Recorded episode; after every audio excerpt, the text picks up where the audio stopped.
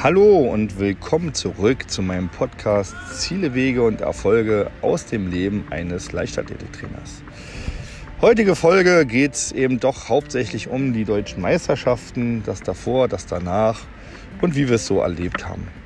Die deutschen Meisterschaften in Heilbronn sind jetzt vorbei und wenn ich mal zurückdenke an die schwierige Zeit, die wir hatten in den letzten Monaten, äh, war es ein Riesenerfolg, den wir da feiern konnten in Heilbronn.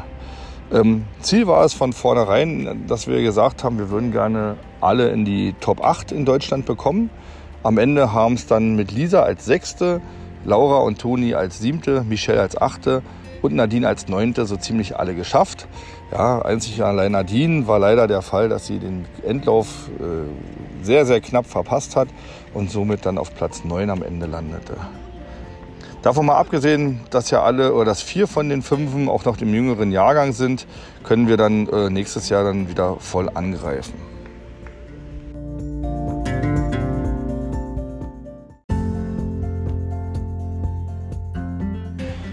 Allerdings habe ich auch dieses Jahr wieder gemerkt, wie sehr man nicht nur Trainer ist, sondern eben auch Psychologe, äh, großer oder Onkel äh, oder guter Freund oder wie auch immer. Ja? Also ähm, man merkt natürlich, umso älter die Athleten oder die Mädels werden, umso größer ist zum Teil auch der Leistungsdruck, den sie haben, den sie sich selber auferlegen. Ja, also von mir kommt in der Regel eigentlich gar kein Druck. Brauche ich auch nicht machen, weil sie selber wissen, worum es geht und sie eigentlich die, ihre größten Kritiker sind. Und ähm, auch das waren wieder ähm, ja, interessante Erfahrungen, die ich gemacht habe. Ja.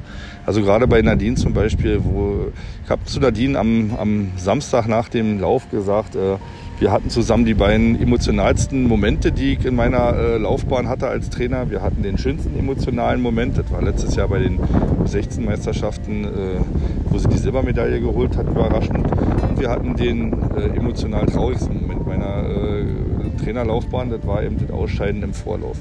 Und ich muss sagen, ähm, dieses und auch die, die verletzungsbedingte, äh, äh das verletzungsbedingte Abstellen von Michel haben mich schon äh, ja, ziemlich, ziemlich getroffen. Ja, also ich habe wirklich lange Zeit an dem Abend noch gesessen und äh, mir Gedanken gemacht. Und ähm, weil man leidet eben ja auch als Trainer mit seinen Athleten mit. Man, man freut sich mit in den, in den schönen Momenten und man leidet auch mit in den nicht so schönen Momenten.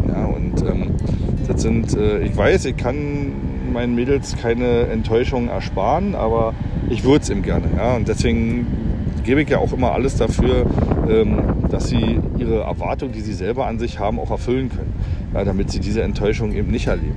Aber es ist nun mal, und das haben wir auch dieses Jahr wieder gemerkt, äh, nicht immer möglich. Wobei wir jetzt bei Nadine den Lauf analysiert haben und ähm, da zumindest festgestellt haben, dass es jetzt äh, nicht daran lag, dass sie unfit war oder, oder, oder äh, ja, schlecht vorbereitet war, sondern ganz im Gegenteil. Mittlerweile haben wir also dann die Erfahrung festgestellt, äh, aufgrund der Videoanalysen, dass sie eigentlich zu gut drauf war. Jedenfalls für die, für die Abstände bzw. für den Rhythmus, den sie laufen wollte und sollte. Ähm, aber auch daraus muss man lernen. Ja? Also es ist ja auch dann da ein Übergangsjahr. Es war ja auch ihr erstes Jahr in der U18 jetzt mit, äh, mit den äh, 400 Metern statt den 300 Metern. Und ähm, bin davon überzeugt, wir werden einen super Winter haben, eine gute Vorbereitung haben und im nächsten Sommer wird es dann dementsprechend äh, richtig knallen bei ihr.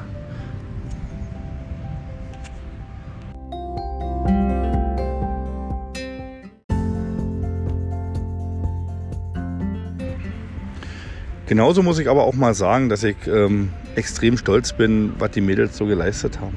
Dass eine Lisa wirklich, äh, wie sich eine Lisa entwickelt hat, mittlerweile ähm, äh, im Dreisprung sowie auch im Sprint, ja, äh, wobei der Sprint ja mehr oder weniger dieses Jahr ein Abfallprodukt äh, ist oder war, ähm, aber auch im Dreisprung eine Entwicklung zum letzten Sommer hin um äh, knapp 70 äh, Zentimeter zum Winter hin um einen halben Meter und ähm, auch da merkt man einfach dieses äh, ja, motivierte, konstante Training, was sie durchgezogen hat.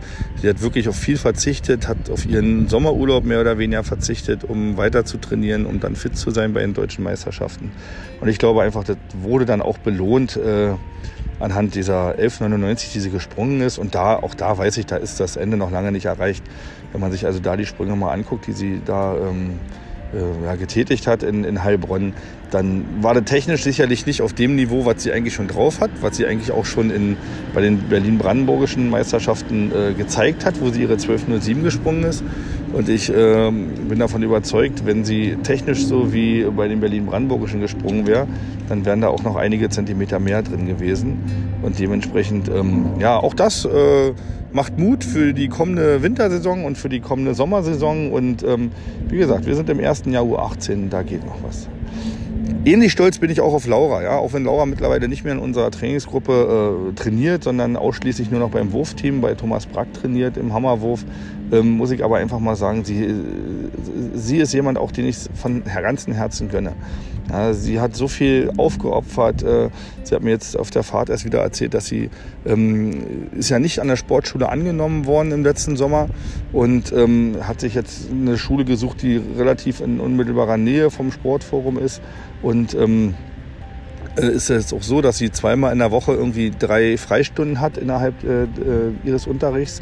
In dieser Zeit ins Sportforum fährt, äh, dort trainiert und danach wieder zurückfährt zur Schule. Ähm, die jetzt wirklich auch so den Weg auf sich nimmt, jeden Tag äh, ins Sportforum zu fahren, auch am Wochenende und äh, bei Thomas zu trainieren. Und wer so viel Engagement, so viel Ehrgeiz zeigt, ja, der der hat es einfach verdient, auch äh, Erfolge zu haben, aus meiner Sicht. Und ähm, wir haben vor knapp zwei Jahren zusammengesessen und haben überlegt, äh, wie, wie geht es mit ihr weiter. Äh, da kam das Angebot vom Wurfteam, ob sie sich nicht mal Richtung Hammerwurf bewe bewegen möchte. Und ähm, ich habe ihr damals gesagt, aus meiner Sicht sollte sie noch mal, wenn sie eine Möglichkeit haben möchte, mal bei deutschen Meisterschaften teilzunehmen, dann sollte sie dieses Angebot annehmen. Ähm, weil in anderen Disziplinen es einfach, muss man ehrlich sagen, schwer werden würde.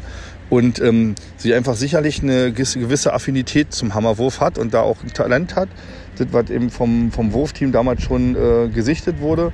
Und ähm, ja, sie hat diesen Weg gegangen, oder sie ist diesen Weg gegangen und, ähm, und sie hat sich jetzt einfach belohnen können. Ja? Sie war jetzt äh, sowohl im Winter als auch im Sommer bei den deutschen Meisterschaften dabei, hat jetzt sogar äh, ihren äh, ihre erste Urkunde geholt bei den deutschen Meisterschaften mit Platz 7 und hat ihre Bestleistung um, um zwei Meter nochmal beim Saisonhöhepunkt verbessert. Ja, also ähm, insgesamt in den letzten vier Wochen die Bestleistung um vier Meter sogar verbessert. Und ähm, das ist eine unheimlich tolle Leistung und ähm, auch das äh, gönne ich ihr, wie gesagt, vom ganzen Herzen, weil sie es einfach nur verdient hat.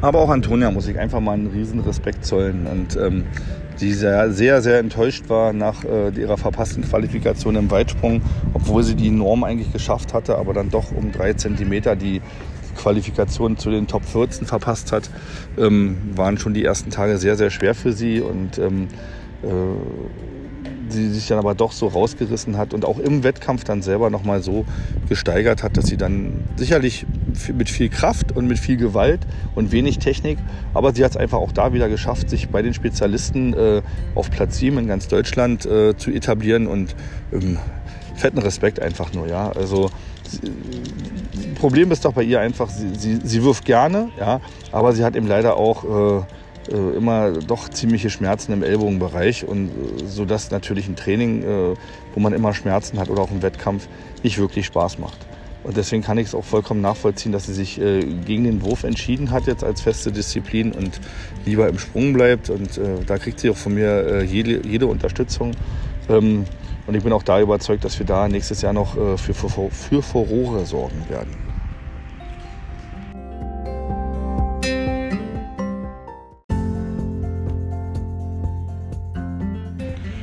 Ansonsten zur deutschen Meisterschaft selbst muss ich sagen, ähm, sie war sehr gut organisiert. Es hat alles geklappt. Der Zeitplan hat, soweit ich das überblicken konnte, wirklich fast äh, minütlich gestimmt.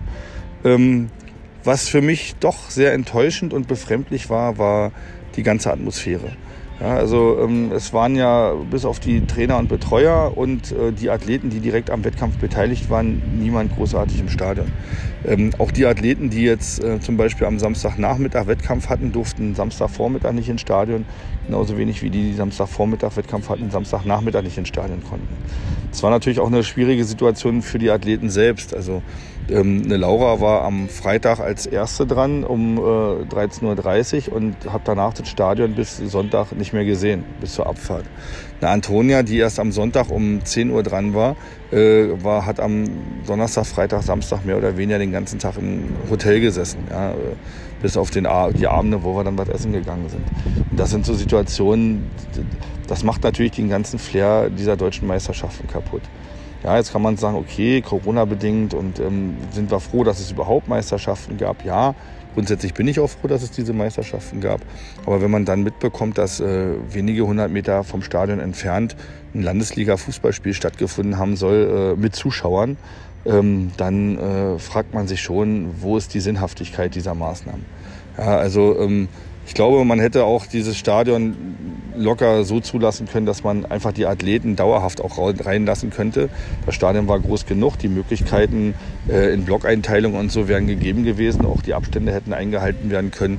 Ja, dann hätte man eben trotzdem auf die Fans verzichtet oder auf Zuschauer verzichtet und auf Eltern, aber man hätte zumindest die Athleten reinlassen können. Weil so eine deutsche Meisterschaft ist natürlich für einen Athleten was ganz Besonderes und ähm, weil einige werden sicherlich auch mal international starten und dann dort äh, nochmal ganz andere Erfahrungen machen, aber gerade für die, die, wo die deutschen Meisterschaften der Höhepunkt sind, ähm, die werden da eigentlich daraus über Jahre hinweg noch zehren. Ich kenne das aus meiner eigenen äh, Laufbahn und Karriere damals. Und äh, dementsprechend ähm, denke ich, ähm, hat man denen da schon so ein bisschen die Erfahrung genommen. Ja. Was ich noch kritisch anmerken möchte, und das äh, bezieht sich aber jetzt nicht nur auf den DLV, das gibt es leider auch hier in Berlin das Problem, dass es äh, keinerlei Siegerehrungen gab. Und ich denke auch da, ähm, dass eine Siegerehrung bei so einer Sportveranstaltung ein ganz wichtiger Punkt ist, eine ganz wichtige Sache ist. Und ähm, auch da kann, konnte mir bisher keiner eine logische ähm, Erklärung äh, nennen, warum eine Siegerehrung auch in dieser Covid-Situation aktuell so schädlich ist und so undurchführbar ist. Also ich denke, andere Sportarten machen uns das vor, wo ähm, Tische aufgebaut werden, wo Medaillen drauf liegen, Urkunden drauf liegen, wo man sich die danach wegnehmen kann, aber wo man trotzdem den, den Siegern und Platzierten die Ehre erweisen kann, äh, äh, bei einer Siegerehrung äh, sie zu beklatschen, beziehungsweise auch äh, kurz mal zu feiern. Und ihnen auch da das Gefühl zu geben, dass sie doch was äh, Besonderes geschafft haben. Ja, egal, ob man eine Medaille gewonnen hat, ob man gewonnen, generell den Sieg davon geholt hat oder ob man einfach eine Urkunde geholt hat. Ja, und wenn man dann sieht, dass einem die Medaille dann mehr oder weniger bei den deutschen Meisterschaften an einem separaten Zelt einfach nur überreicht wird, genauso wie die Urkunde, oder auch bei den Berliner Meisterschaften einem die Medaille und Urkunde am Ausgang einfach so in die Hand gedrückt wird, dann sind es Sachen, äh, wo ich denke, das ist anders lösbar. Das ist auch im Sinne der Athleten und äh, unter Einhaltung der Hygienevorschriften anders lösbar. Weil diese Übergabe der Medaille von einer Hand zur anderen, die hätte auch äh, auf dem Rasen passieren können. Ja, also ich glaube, da sind die Hygienebedingungen nicht anders, als wenn man das jetzt äh, am Ausgang oder in einem separaten Zelt macht. Ja, auch die wurden nicht mit, mit Handschuhen übergeben oder extra desinfiziert, sondern die wurden einfach so übergeben und das sind eben Sachen, wo ich so denke, da haben sich die Verbände ganz schön aus der Affäre gezogen und äh, sich äh, einer äh, Last mehr oder weniger entledigt vielleicht, ähm, die aber im Sinne des Athleten doch eigentlich eine wichtige Sache wären.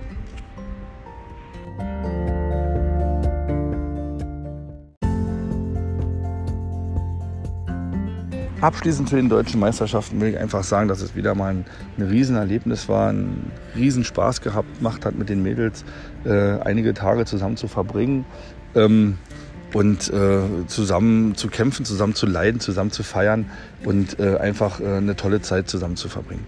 Ähm, Jetzt ist erstmal Pause angesagt. Ich glaube, das tut auch allen mal ganz gut, ein bisschen Abstand voneinander zu gewinnen, auch ein bisschen Abstand von der Leichtathletik zu gewinnen.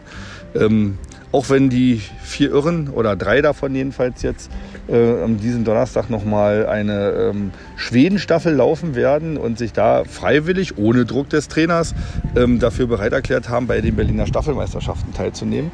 Ähm, auch das zeigt wieder, wie irre die Mädels eigentlich sind und wie positiv irre sie sind und ähm, was für ein Potenzial da drin steckt.